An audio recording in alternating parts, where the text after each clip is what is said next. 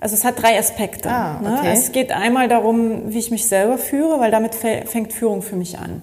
Mhm. Also ich muss natürlich mich selbst erstmal kennen, meine Werte kennen, äh, ne, auch meine Fähigkeiten gut einschätzen können, um eine gute Führungskraft Ja. zu werden. So. Und ähm, dann geht es natürlich darum, mein, mit meinem Chef klarzukommen, weil das wird oft auch unterschätzt. Ja, also ich erlebe das ganz oft, dass über den Chef gemeckert wird und äh, ne, man selber der Meinung ist, man könnte das besser. Aber der Chef entscheidet ja über das Fortkommen, der hat das in der Hand. Wenn ich mit dem nicht klarkomme, ist die Karriere eigentlich schon dahin.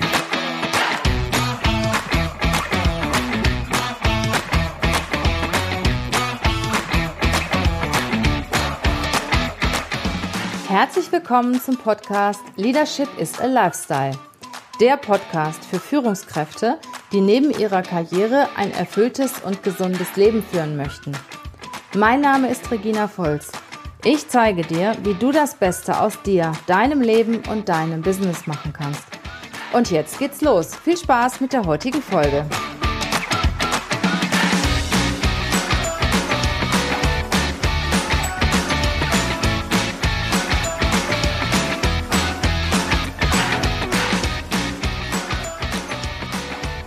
Herzlich willkommen in meinem Podcast Leadership is a Lifestyle. Schön, dass du heute wieder dabei bist. Ich habe auch heute einen ganz besonderen Experten zu Gast, eine Expertin, eine Leadership-Expertin, Madeleine Kühne. Madeleine ist die Expertin für Führungskräfte, hat auch ein Buch geschrieben. Das wird sie dir gleich alles selber erzählen. Herzlich willkommen in unserem Podcast, Madeleine. Ja, vielen herzlichen Dank für die Einladung und schön, dass ich heute hier mit dabei Ja, bin. schön, dass du da bist. Und ich finde es ja immer toll, wenn Frauen in der Führung sind, wenn Frauen sich auch wirklich behaupten und gestandene Führungskräfte sind und danach auch noch darüber erzählen und ihre Erfahrungen ja an, vor allen Dingen an die Nachfolgerinnen weitergeben. Ja, sehr gerne. Mhm. Wir möchten dich natürlich alle einmal ein bisschen besser kennenlernen, Madeleine. Erzähl doch mal, wie bist du zur Führung gekommen? Erzähl ein bisschen was über deine Vita. Ja, also genau, bei mir fing Führung schon recht früh an und zwar im elterlichen Betrieb. Ich bin groß geworden in, ja, mit, einem, mit dem Geschäft meiner Eltern, Hotel und Gastronomie und habe dort ja, mit zwölf angefangen schon zu kellnern. Wow. Das würde heute unter Kinderarbeit fallen. habe aber dann während meines Abiturs, also wirklich als Teenager, auch die Urlaubsvertretung meiner Eltern gemacht. Ne? Das war ein Betrieb damals, wir hatten immer so um die 15 bis 20 Mitarbeiter. Und meine Eltern wollten natürlich auch irgendwann mal in Urlaub fahren. ähm, Und dann habe ich äh, ja so den Laden mehr oder Gemanagt. weniger gewuppt. Ja. Und das waren meine ersten Berührungspunkte äh, schon eben mit dem Thema Führung. Ich bin da quasi reingewachsen, möchte ich sagen. Ja. Und ähm, habe dann aber BWL studiert. Äh, Mittlerweile gibt es das äh, Hotel und die Gastronomie auch nicht mehr. Meine Eltern haben sich auch irgendwann umorientiert. Ähm, ich habe BWL studiert und bin dann im Finanzcontrolling-Bereich, habe ich so eine ganz klassische Konzernkarriere gemacht und äh, bin da mehr oder weniger durchgestartet und habe dann schon mit Anfang 30 eine Finanz- und Controlling-Abteilung geleitet. Also war auch ähm, ja, immer irgendwie die jüngste Führungskraft, dazu noch Frau. Da, ähm, das ist auch eine sehr ungewöhnliche Kombination, möchte ich sagen. Also oft eben auch die einzige Frau am Besprechungstisch. Und daran hat sich bis heute nicht viel geändert an der Situation, außer dass ich natürlich nach so vielen Jahren ähm, wesentlich mehr Erfahrung habe und mittlerweile selbstständig unterwegs bin. Also ich Ich möchte da mal einklicken. Du sagtest, du hast mit Anfang 30, also ich denke mal verhältnismäßig jung, Ja. schon einen Bereich geleitet. Wie viele Mitarbeiter hattest du damals? 30. Boah, das, das bedarf ja schon unheimlich, unheimlich viel Führungskompetenz, 30 Mitarbeiter zu führen. Ne? Ja, ich weiß auch gar nicht, ob ich die damals schon so hatte, also um ganz ehrlich zu sein. Ähm, äh, das, ja, die waren 30 nicht alle direkt, ne? also davon waren ungefähr 10 äh, Directs und 30 insgesamt. Ähm, ja, das, das war sehr herausfordernd, aber ich habe das geliebt. Also ich fand das toll. Ähm, ich mochte das. Ähm, ich mochte das auch, diese, die Mitarbeiter weiterzuentwickeln. Da gibt es ja immer irgendwelche Wehwehchen und Problemchen der Mitarbeiter, ne? welche, die kurz vor der Kündigung stehen, welche, die mit, ihrem, mit der Arbeitsbelastung kämpfen oder mit Veränderungsprozessen nicht klarkommen. Und das liegt mir total. Also das liebe ich. Wie bist du denn dazu gekommen, diese, diesen Bereich zu leiten? Hast du dich darum beworben? Hast du mal gesagt, ich will das unbedingt? Oder ist die Firma auf dich zugekommen? Wie hast du das geschafft, so jung schon? Also ich wurde relativ, also ich wurde schon immer sehr stark von Headhuntern umworben. Mhm. Das ist eine gute Frage. Ich weiß gar nicht, also wird natürlich daran liegen, dass ich gut bin. Das hoffe ich zumindest, dass es daran liegt. Ähm, und auch da wurde ich angesprochen von einem Headhunter. Und du hattest vorher schon geführt oder hattest du vorher? Nee, das war das erste Mal. Aha, aber das ist ja schon allerhand. Also eine Firma stellt dich ein mhm. für die Führung von 30 Mitarbeitern, wenn du vorher noch nicht geführt hast. Das ist auch, ich sag mal, sehr, Mutig. sehr selten, ja. ja. Also ich habe natürlich Projekte geleitet. Ne? Mhm. Ich war ähm, in globalen äh, Projekten, wo ich wirklich mit verschiedenen Nationen, mit verschiedenen Generationen zusammengearbeitet habe, auch so wirklich äh, global, die einen in Asien, die anderen in Amerika. Also das, die Erfahrung hatte ich. Ne? Ähm, und ich hatte eben alles, was diese Stelle brauchte. Ne? Die wollten jemanden, der eben die internationale Erfahrung hatte, die, die hatte ich aus der vorherigen Firma. Ähm, People Management hatte ich durch die, durch die Leitung von Projekten. Klar, das ist nochmal ein Unterschied, ob ich die disziplinarische Leitung habe oder nur die fachliche. Aber die fachliche, also die, Entschuldigung, die Organisation, also diese disziplinarische Führung, die habe ich mir zugetraut. Mhm. Ich wusste ja auch, das wie Unternehmen geht. hat dir das auch zugetraut? Ja, ne? ich habe das anscheinend doch gut verkauft. Ja. Was waren denn da so am Anfang, als du dort warst, so die größten Herausforderungen für dich? Oder ich sag mal, äh, was ist da? Hast du das ein oder andere erlebt, wo du gedacht hast, wow, also mhm. äh, jetzt habe ich aber was vor mir? Das war eigentlich mein eigenes Tempo, was andere überfordert hat. Ähm, ich bin jemand, ich gebe dann direkt alles. Ne? Und so diesen Tipp, den man heute mal hört, so die ersten Tage vielleicht mal ein bisschen ruhiger angehen, wenn man neu irgendwo ist als Führungskraft. Ähm, das habe ich nicht beherzigt, ja? sondern ich bin da volle Kanne, volle Power rein. Und ähm, hatte ja viel Erfahrung, viele Jahre schon im Projektmanagement und habe direkt angefangen umzusetzen. Da waren recht hohe Ziele auch gesetzt, mhm. äh, die natürlich auch an meinem persönlichen Bonus auch geknüpft waren. Die wollte ich erreichen. Und dann habe ich durchgestartet. Und die Leute dann angetrieben. Ja, genau. Und die Leute angetrieben und das fanden die an der einen oder anderen Stelle nicht so witzig. Ja. Wie haben die dann reagiert oder was ist da passiert? Wie hat dein Umfeld reagiert? Da gab es halt Widerstand. Ne? Also mhm. da wurde ich auch ähm, von meinem Chef zur Seite genommen und gesagt, so jetzt ne, mach mal, fahr mal einen Gang runter hier. Ne? Mhm. Ne? Mach mal nicht ganz so schnell. Ja, ja, in Konzernen ist das ja auch mhm. alles ein bisschen softer. Ne? Genau. Also ich kann mich mhm. da auch an meine äh, Führungskarriere erinnern, mhm. da war ich ähnlich wie du. Genau, das war auch immer mein größtes Problem, dass ich von den anderen erwartet habe, ja. dass sie genauso mitdenken und genauso schnell sind und genauso abliefern, wie ich das ja. gemacht habe. Genau. Ne? Mhm. Und äh, bist du dann einen Schritt zurückgegangen oder wie, wie hast du darauf reagiert? Ja, musste ich ja zwangsläufig. Ne? Man muss sich ja in den Strukturen anpassen, wenn man nicht überall anecken will. Mhm. Ja, also das, das bleibt einem gar nichts anderes übrig.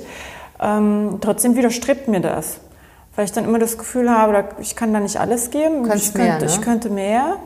Und ähm, habe dann aber letztendlich auch gelernt, dass das Unternehmen nicht zu mir passt. Das war die Konsequenz. Also mhm. ich habe das eine Weile gemacht und habe aber aus der Position heraus mich selbstständig gemacht. Ach so, okay. Mhm. Ich wollte doch noch mal auf deine Führungsfunktion vorher mhm. zurückkommen. Ähm, wie, wie war denn da so der Prozentanteil Führungskraft Frau und Männer in dem Unternehmen? Warst du da die Einzige oder gab es noch eine andere? Es gab noch eine andere. Das war bei mir auch immer so, ja, genau. Es gab noch eine andere. Genau, und die hat immer gesagt, halt durch mit Die war für Personal zuständig. Nee, nee, nee, die war auch die war eine taffe Frau. Die ist wirklich ganz toll bei die. Und die hat echt mir auch viel Mut gemacht, hat gesagt, komm, steck's weg, ne? so typische, also da gab es definitiv ähm, Gender-Themen, ne? wie es die auch überall gibt, die lassen sich nicht wegdiskutieren. Ähm, die hat mir echt Mut gemacht und die hat gesagt, na, ich habe auch mal angefangen wie du, die war auch noch, äh, hat auch, war ich schon Jugendführungskraft und auch sehr tough und sehr smart und mhm. ähm, die hat auch diese Vereinbarkeit von äh, Familie und Beruf extremst toll vorgelebt, also ein total tolles Role Model. Ähm, aber das hat mir persönlich nicht gereicht. Mhm. Also weil ich habe mich, ich hab mich äh, daran gewöhnt, auf die einzige Frau zu sein. Für mich spielt das gar nicht mehr so die Rolle. Mm, ist ja meistens eher die Gegenseite, die damit ein Problem hat. Also ich habe damit kein Problem. Ähm, und äh, ja, das, mir hat das einfach, mir hat das Umfeld äh, nicht gepasst. Mhm. Also dieses, das Setting vom Konzern, das hat nicht zu meiner Persönlichkeitsstruktur gepasst. Und dann hast du diese, ich sag mal in Anführungsstrichen, Komfortzone verlassen mhm. und hast dich selbstständig gemacht. Genau. Mhm. Was hat dich denn, ich sag mal, äh, dazu bemut, mhm. ermutigt, das zu tun? Weil ich sag mal, wenn du als Führungskraft im Konzern bist, hast du ja auch sicher ein gutes Einkommen ja, ne? absolut. Mhm. und ein gutes Netzwerk mhm. und so weiter. Und das ist ja dann schon ein großer Schritt zu sagen, jetzt auf meinen eigenen mhm. Account. Also tatsächlich gab es da ein Erlebnis. Ähm, da bin ich von einer Dienstreise, von einer dreiwöchigen Dienstreise zurückgekommen, äh, bin am Flughafen Düsseldorf gelandet und mein Dienstwagen stand noch in, am Kölner Flughafen. Ich habe zu der Zeit eben äh, in Köln meine Wohnung gehabt, meine, meinen Hauptwohnsitz und einen Nebenwohnsitz in Luxemburg. Zur kurzen äh, Erklärung. Ja, und da habe ich gedacht, was mache ich hier eigentlich? Das fühlt sich alles ganz schön einsam an. Ich hatte keinen Partner zu der Zeit, ähm, ne, habe mir aber Kinder gewünscht. Ähm, mhm. Das hat irgendwie nicht zusammengepasst. Also mein Privatleben war auf wirklich war sehr reduziert. Ich habe regelmäßig auch den Geburtstag meiner Mutter vergessen. Also wirklich shame on me. Das sollte einem ja wirklich überhaupt nicht passieren. Also nur so als kleiner Anekdötchen. Hier. Wie lange warst du in dem Unternehmen vorher? Ähm, zwei Jahre war ich zwei insgesamt. Jahre. Mhm. Ja, und das hat mich echt an meine Grenzen gebracht. Mhm. Und dann habe ich entschieden, nee, das, das will ich nicht. Dieses Leben möchte ich nicht weiterleben. Ja, hier muss ich was ändern. Und für mich war das dann relativ schnell klar, ich möchte mich selbstständig machen. Ich hatte mit dem Gedanken viele Jahre vorher schon gespielt. Also das hat schon, also auch schon vor der Position, das hat schon lange in mir gebrodelt, weil ich, wahrscheinlich weil ich ein Unternehmerkind bin. Mhm. Also ich nehme mal an, das liegt dann einem so ein bisschen im Blut. Und es hat sich für mich auch gar nicht wie ein Risiko angefühlt. Das war irgendwie die logische Konsequenz. Okay. Ja, also und klar, das finanzie der finanzielle Aspekt ist immer das eine, aber man muss ja auch glücklich werden im Leben. Das ist richtig. Trotzdem mhm. denke ich, ist es eine mutige Entscheidung, ja. ne? mhm. aus so einer Komfortzone rauszugehen, wo mhm. jeden Monat das Geld auf dem Konto ist, dann in die Selbstständigkeit. Mhm. Ne? Ähm, das ist schon, ich finde, das ist schon mutig. Ja. Ja, aber das, hat sich, das ist sich sehr gut angegangen. Also ich habe mich sogar früher dann selbstständig gemacht, als ich das wollte, weil ich direkt schon die ersten Anfragen hatte. Cool. Ja, also das war nie mein, mein Problem. Mhm. Ja, und dann bist du wie lange jetzt schon selbstständig? Ähm, ja, gute Frage. Ich habe mich 2011 selbstständig gemacht. Neun Jahre. Genau, neun Jahre. Mhm. Habe zwischendurch noch mal einen kleinen Ausflug gemacht. Also ich habe eben dann tatsächlich auch äh, das private Glück gefunden Mm. Und ein Kind bekommen und in der Zeit bin ich nochmal zurück in den Konzern gegangen, in die Festanstellung. Mhm. Und habe dort eben für einen großen Konzern äh, die SAP-Abteilung geleitet. Weil das ist ja so mein, da bin ja. ich zu Hause. Ne? Ich bin mittlerweile eben als SAP-Beraterin und Interimsmanagerin unterwegs und das immer in Kombination. Und wie sieht es heute aus bei dir? Was machst du und womit hast du dich in den letzten Monaten beschäftigt? Ja, eine sehr gute Frage. Ne? Weil das Thema Führung ist, das lässt mich nicht los. Ähm, und das ist natürlich auch Teil meines Jobs, auch heute noch. Ne? Also ich gehe in ein Unternehmen, wo gerade eine Führungskraft ausgefallen ist, aus diversen Gründen.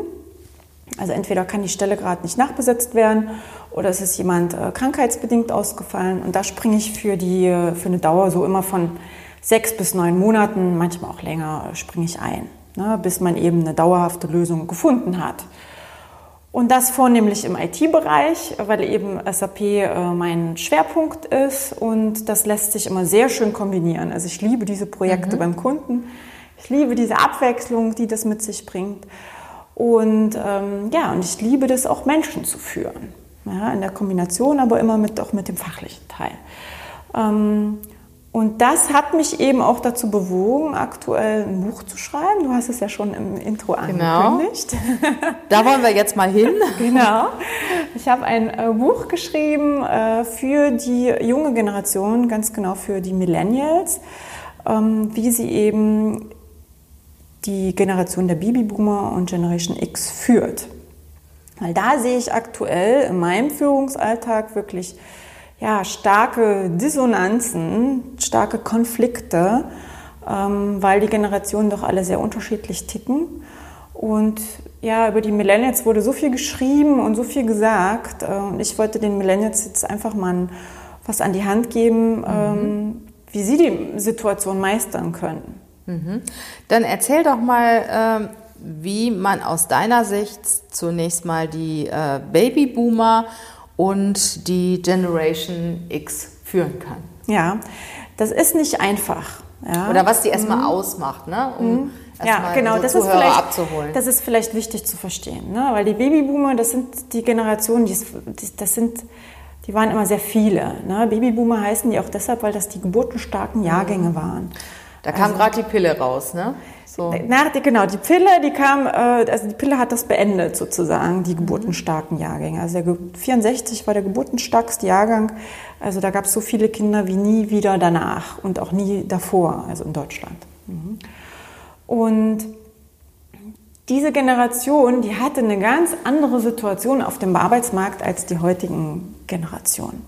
Als die angefangen haben, ne, da saßen die in bei Bewerbungsgesprächen, ne, da haben sich so viele auf eine Stelle beworben.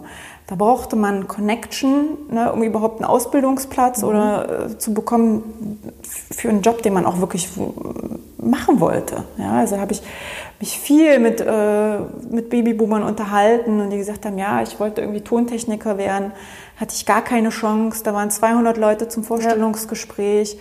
Und am Ende war, haben wir herausgefunden, Jahre später, das war alles nur ein Fake-Vorstellungsgespräch, weil es stand schon fest, wer den Job bekommt. So, mhm. ne?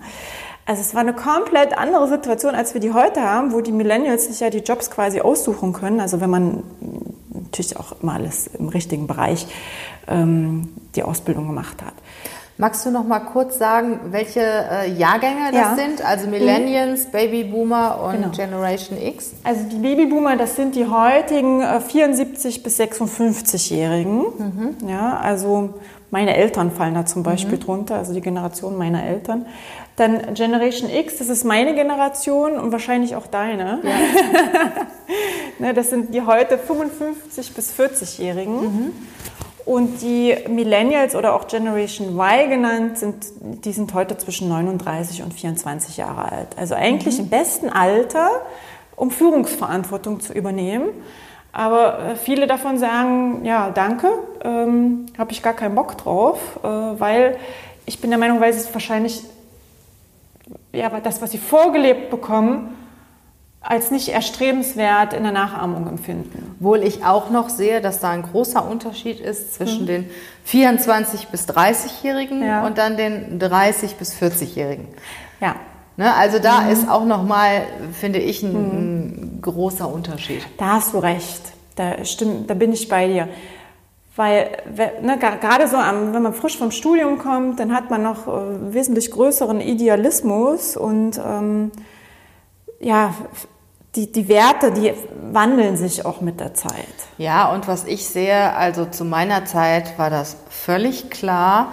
Ähm, Schule zu Ende, Ausbildung, Studium oder was auch immer. Mhm. Ne? Also nicht irgendwie mal so ein Jahr gucken, was mache ich denn so. Ja. Mein Sohn hat sein Studium, äh, sein, sein Abi gemacht und ich sag mal mehr als die Hälfte der Klasse hatten erstmal so ein Orientierungsjahr, so ein ah, Auslandsjahr, gucken wir mal, was wir denn so machen. Ne? Mhm. Das gab's also ich sag mal, zu meiner Zeit war das ein absolutes No-Go. Da war vielleicht einer von, von den 35, 40 Schulabgängern aus meiner Klasse, die gesagt haben, so ich gehe mal ein Jahr, was weiß ich, nach mhm. Frankreich oder sonst wohin. Ne?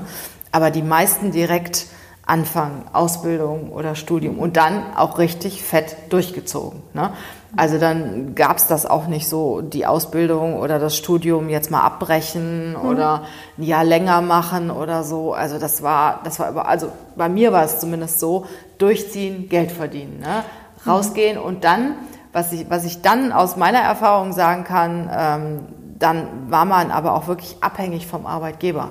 Ja. Also ich sag mal, das, was ich heute erlebe ähm, von den Jugendlichen zwischen 25 und ich sag mal so Anfang 30, da sagst du mal ein falsches Wort, dann sind die schon weg. Mhm. Dann fühlen sie sich nicht gewertschätzt und ähm, äh, ich bin mir manchmal überhaupt keiner Schuld bewusst. Ne? Und äh, dann kommt mir ein, ja, so redest du aber nicht mit mir. Und das musst du jetzt erstmal begründen. Das hätte ich mich früher nie getraut. Ich weiß noch, als ich meine Ausbildung gemacht habe, mhm. ich musste von dem Geschäftsführer morgens erstmal die Büroklammern sortieren, Bleistifte anspitzen. Ja, es ist jetzt echt kein Scherz. Ne? Krass, ja. Dann äh, musste ich dem immer Postmappen bringen. Die musste ich gerade auf den Tisch legen. Und wenn nicht, dann habe ich die um die Ohren geschmissen gekriegt.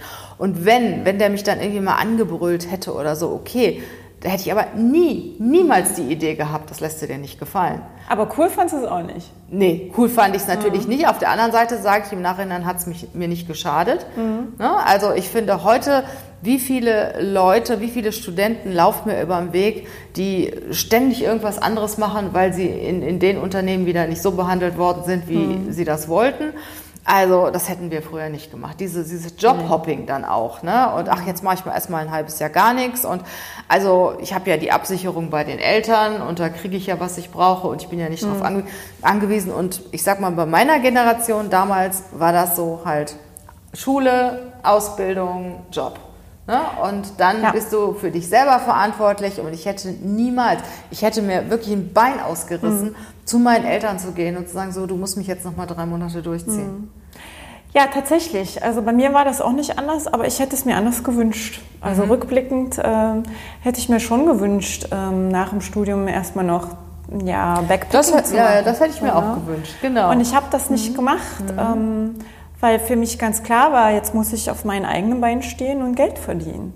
Also ich bin zwar während des Studiums, äh, ich habe ein Auslandssemester gemacht in äh, Amerika, das war zu der Zeit damals schon was richtig Besonderes.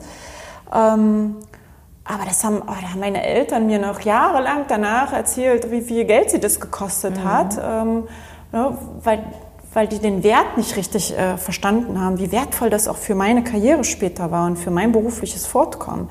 Weil das hat ja immer dafür gesorgt, dass auch im Lebenslauf das auch was, ja, was Besonderes war ne? und auch gezeigt hat, wie flexibel man sein kann. Und ähm, ja, ich hatte mir das schon gewünscht, so nach dem Studium vielleicht noch mal ein bisschen mehr Zeit mir nehmen zu können, um zu prüfen, ob das wirklich das ist, äh, was ich machen möchte. Also ich, ich denke, dass die jetzige Generation so bis zumindest Anfang 30 viel, viel entspannter in den Job gehen kann Ja. und ähm, wesentlich weniger Druck äh, hat Ja. und sich selber auch gibt, wie ich das zum Beispiel damals gemacht Definitiv. habe oder, oder meine Generation damals gemacht habe. Da war das einfach ein No-Go, ne? auch irgendwas abzubrechen oder so. Das war schon was ganz Besonderes, obwohl ich der Meinung bin, wenn man, der, wenn man das Gefühl hat, man macht das Falsche, dann sollte man das natürlich abbrechen, ne? gar keine Frage. Obwohl diese, diese vielen Jobhopper, ne? weil hier hat mal wieder einer was nicht wertschätzend zu mir gesagt und äh, da waren die nicht so toll im Team und hier und da. Also das hat es damals nicht gegeben.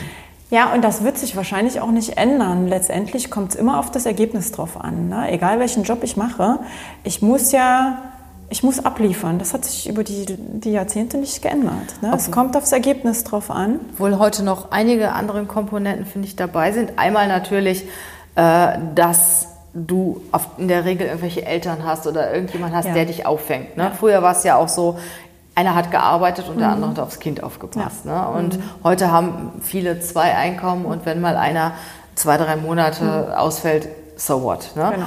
Ähm, das Zweite ist auch, dass ich sag mal, bis Corona, ich denke, das wird sich mit Sicherheit ändern, die Jobs auf der Straße lagen. Ja, das stimmt. Ne? Wir haben Studenten gesucht und wir haben wirklich eine mega coole äh, Location und tolle Arbeitsplätze. kann ich nur bestätigen, Mitten ja, in Köln, genau. direkt am Rhein. Also da kann man nicht sagen, der Standort ist nicht Nee, okay. der ist ne? wirklich super. Und das Thema ist auch ziemlich hip. Also ich sag mal, ähm, wir haben Studenten gefunden, mit denen wir immer zusammengearbeitet haben. Aber seit Corona bekomme ich so viel Bewerbung wie noch nie zuvor. Ja, Wenn ich vorher vielleicht in der Woche drei Studentenbewerbungen bekommen habe, bekomme ich heute zehn Hm. bis 15.